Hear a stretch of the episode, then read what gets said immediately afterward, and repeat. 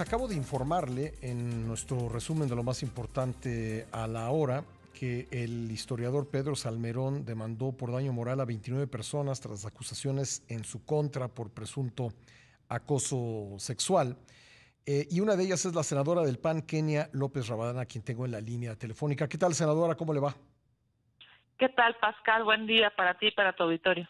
Bueno, eh, decía usted también, y así lo informamos, que entró personal ministerial al Senado para, para entregarle esta, pues, eh, información de esta eh, denuncia.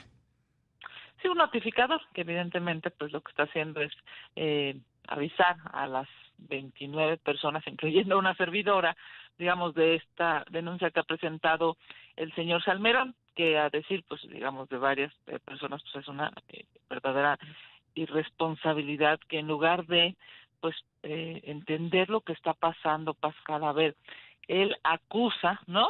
Eh, a quienes les creímos a las víctimas, porque estamos hablando de denuncias hechas por alumnas que relataron cuál era su actuar de él en la universidad.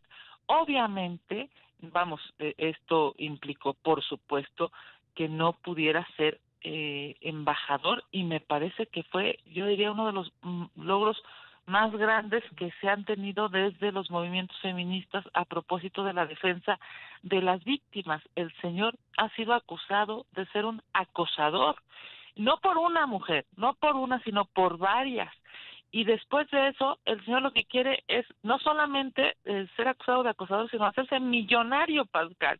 Hay dos etapas digamos en la demanda en una demanda en una parte de la demanda nos eh, demanda por 12 millones de pesos. Es por favor ¿no?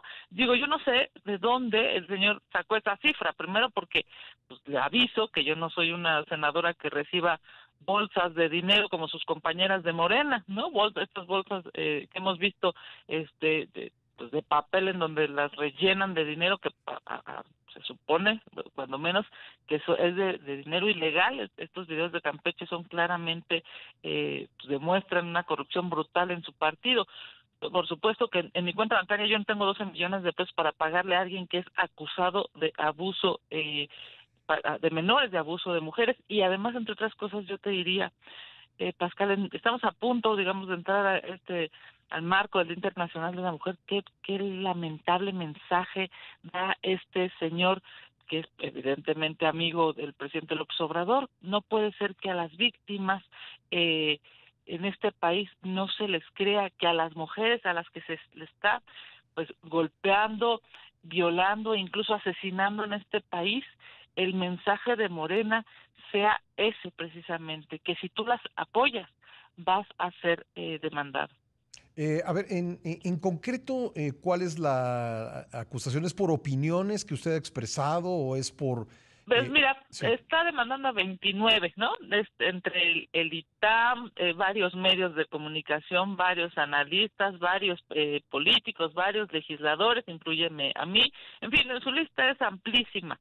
Y bueno, incluso este, a moneros, en fin, ¿no? El señor definió hacer una lista de 29 personas que seguramente varias de ellas hicieron alguna referencia en defensa de eh, las víctimas que acusaron que el señor había las había acosado sexualmente.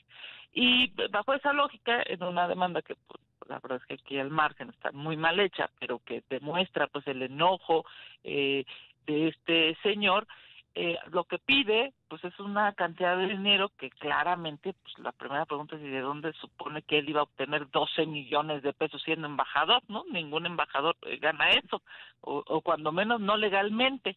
En fin, lo que él está demandando es eh, pues un supuesto daño moral que lo que más bien debería de hacer es pedir eh, una disculpa pública y por supuesto pues ir a talleres de género para entender que no se puede conducir como dicen eh, sus víctimas se conduce siendo eh, pues él parte de, del claustro parte digamos de la universidad.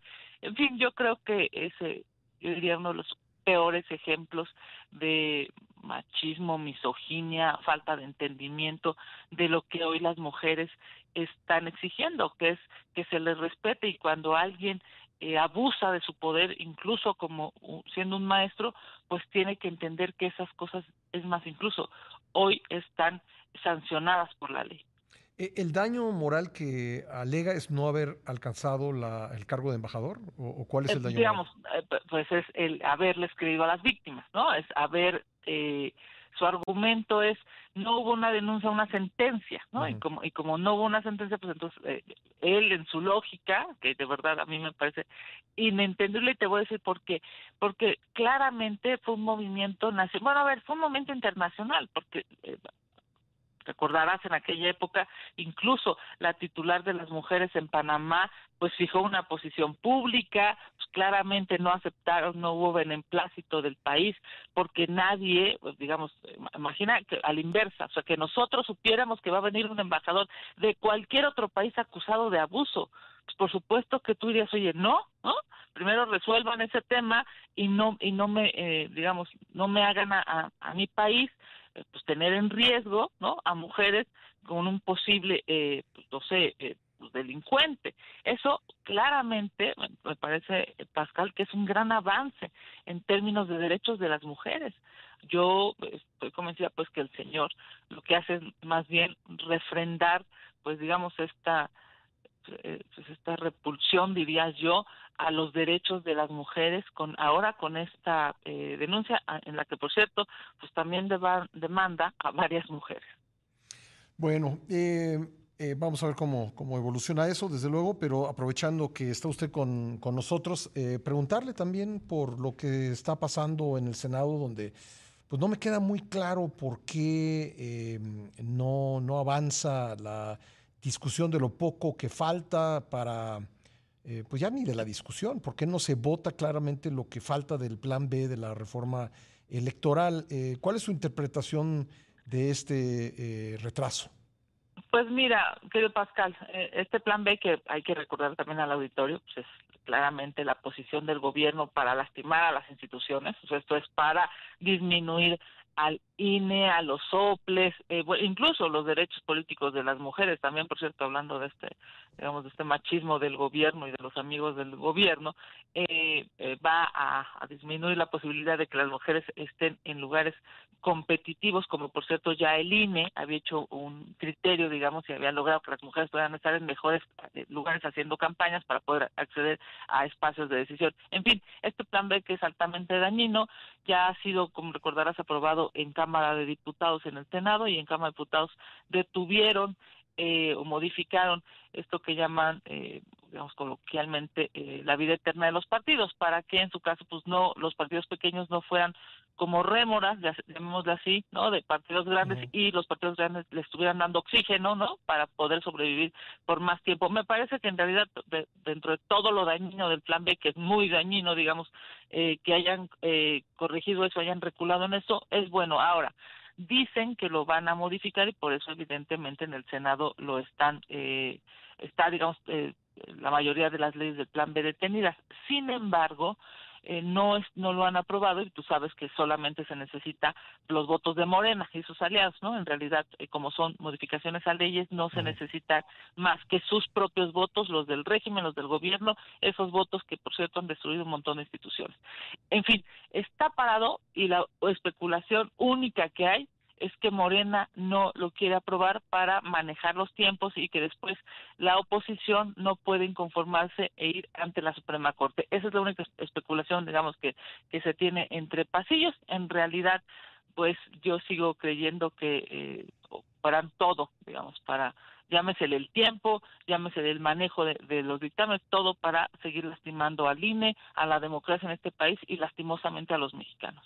Bueno, eh, ¿y alguna señal de si realmente será esta semana, como, como ha dicho Ricardo Monreal? Pues se ven pocas señales porque en realidad eh, lo primero que tendría que suceder es aprobarse en las comisiones, digamos, ¿no?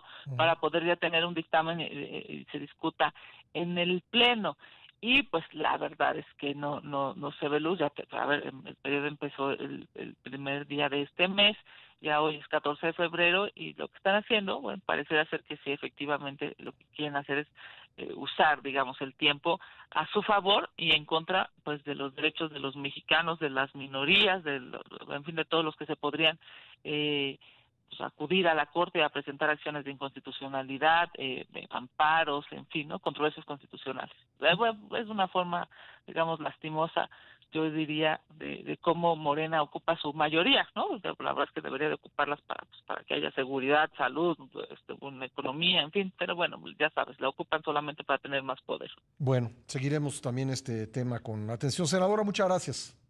Como siempre, Pascal, a tus órdenes a ti y a tu auditorio que tengan el mejor de los días. Igualmente, gracias. Kenia López Rabadán senadora del Partido Acción Nacional.